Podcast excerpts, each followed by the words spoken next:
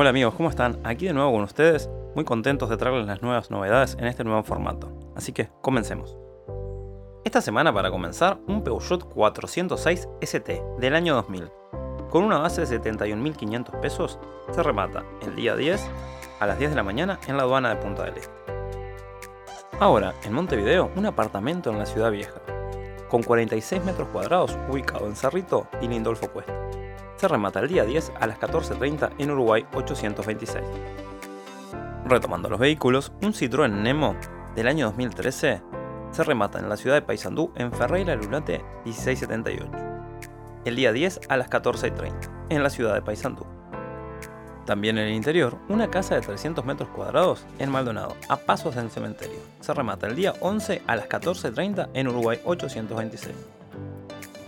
Con más vehículos, se remata un Volkswagen Gol del año 2013 con una base de 108.288 pesos.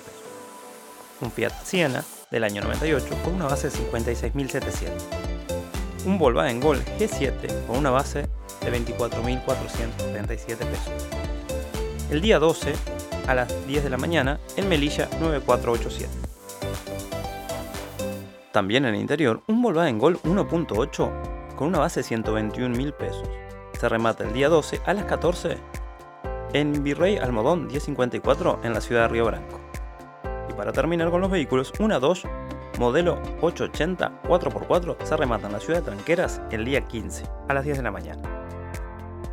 Estos son los destacados de esta semana. Si te gustó, no olvides seguirnos para traerte más y mejores oportunidades semana a semana.